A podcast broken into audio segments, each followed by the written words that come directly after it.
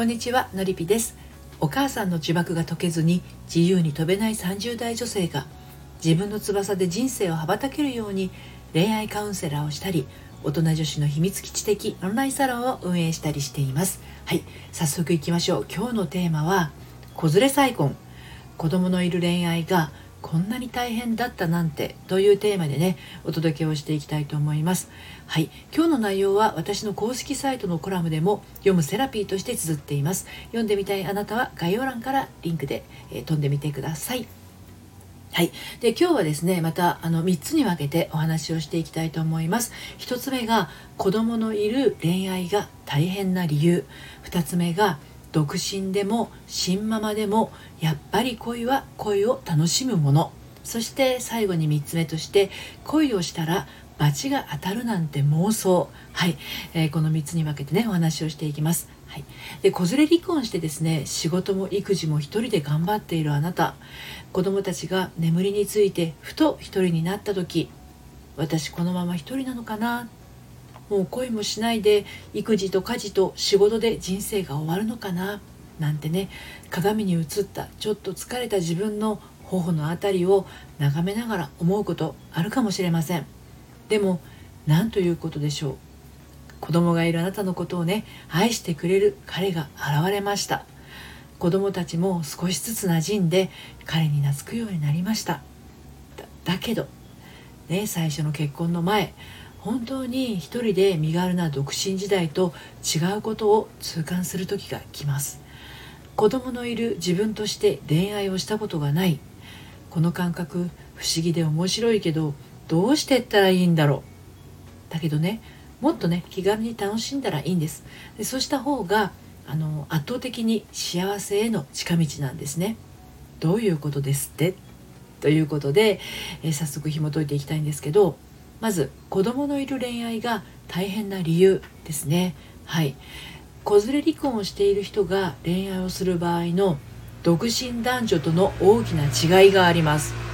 それはデートの都合を2人の都合だけで決められないっていうこともさることながら2人で会うには段取りが必要っていうことですね。例えば子どもの習い事や学校行事などのスケジュール子どもの体調預け先の確保出かける先の距離。はい。この他にもたくさんあるでしょうね。単純に会いたいから会うというようにいかないんです。これあの子供が幼稚園保育園から高校生の頃までは結構ね振り回されてしまうこと多いんじゃないかなって思います。しかも独身男女のように仕事終わりに一緒にご飯とかね今日は急にお泊まりしてみたいなこともできません。家ではご飯を待ってる子供がいる。子供を預けている実家や保育園の延長保育。子育てで手がかかる時期の恋愛にあんまりいい顔しない実家のお母さん。いろんなしがらみがあってなんだか気軽に会うってことができないし会っていてもどこか身軽じゃないんですね。心から楽しめないっていうか楽しんではいけないようなそんな罪悪感をまとった空気すら漂ってしまいます。こんなんじゃ全然楽しくない。ねこんな思いするくらいだったら恋愛なんてしない方がいいんじゃないか。こんな状態から果たして本当に子連れ再婚までたどり着けるんだろうか。もしそんな風に思思ってらっしゃるとしたらねちょっと待ってください。堅苦しく考えすぎていませんか？っていうことなんです。そこで2つ目。独身でもシングルマザーだとしてもねやっぱり恋は恋を楽しむものなんですよっていうことなんですね。でこれは多分お子さんの年齢関係なくあなたが子供がいてもいなくてもやっぱり恋は恋で楽しむものなんですね。例えばなかなか彼と会えないっていう状況にジレンマを感じるかもしれません。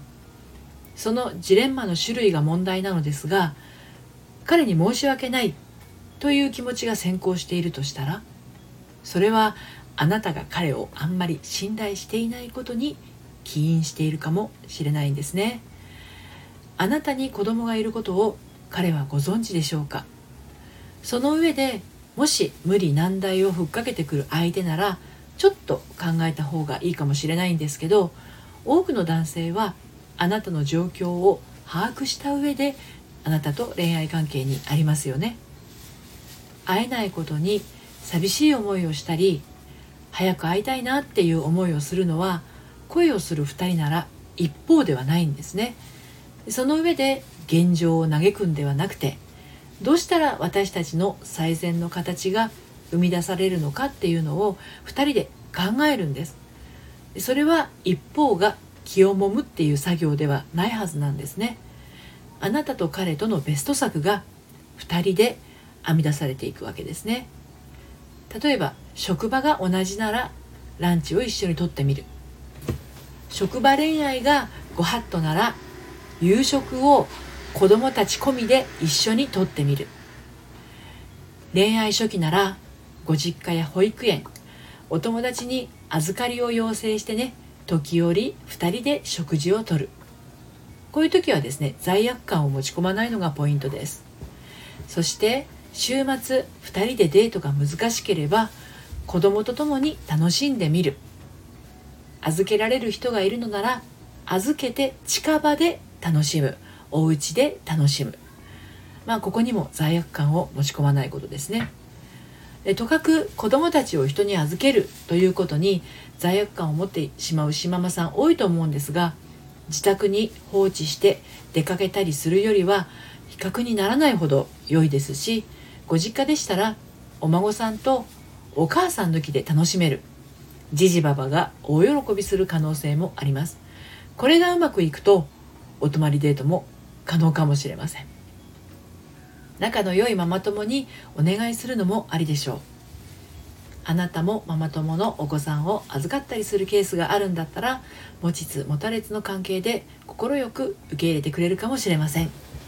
この辺りは信頼関係の度合いそれから口の重さもポイントになりますね。ただお子さんの状況にもよりますがどうしても朝から晩までなどの長時間デートは難しいかもしれないんですね。それでもまだ会っていたいなとかまたすぐに会いたいなっていう思いが持続する関係は貴重です。こういったケースは今時少なくありません。本来楽しいはずの恋愛をしているんですから罪悪感を持たずに楽しむことに集中してみてください。お子さんを日頃愛情を込めて育てているからこそあなたも自分自身に人生に花を感じて過ごす許可を与えてあげてほしいんですね。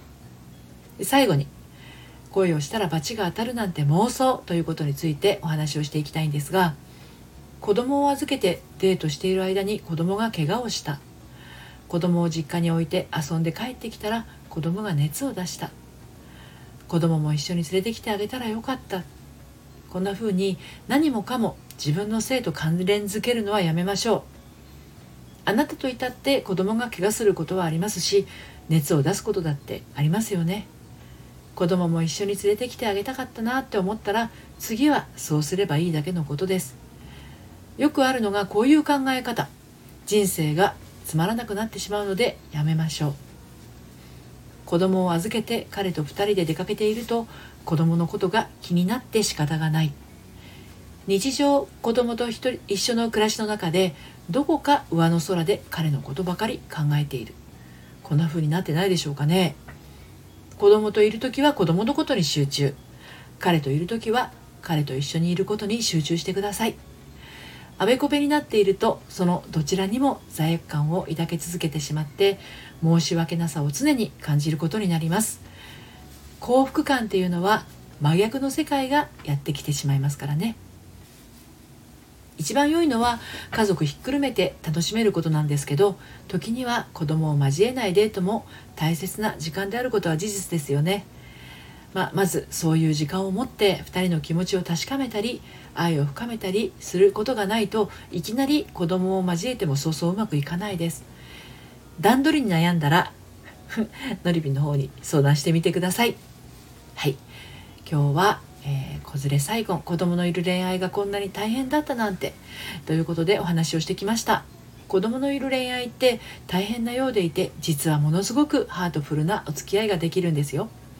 愛しさも切なさも倍増しますけどきっと素敵な思いが凝縮されたデートができるはずです、はい、でそしてね一人じゃなかなか進めないな。一緒に頑張る仲間が欲しいな。そんな風に思っているあなたへ。心の遊び場オンラインサロンに遊びに来ませんか？こちらは30代からの大人女子向けの秘密基地です。現在初月無料でお楽しみいただけます。入ってみたいなというあなたは概要欄からご参加ください。今日も最後まで聞いてくださってありがとうございました。それではまた。さようなら。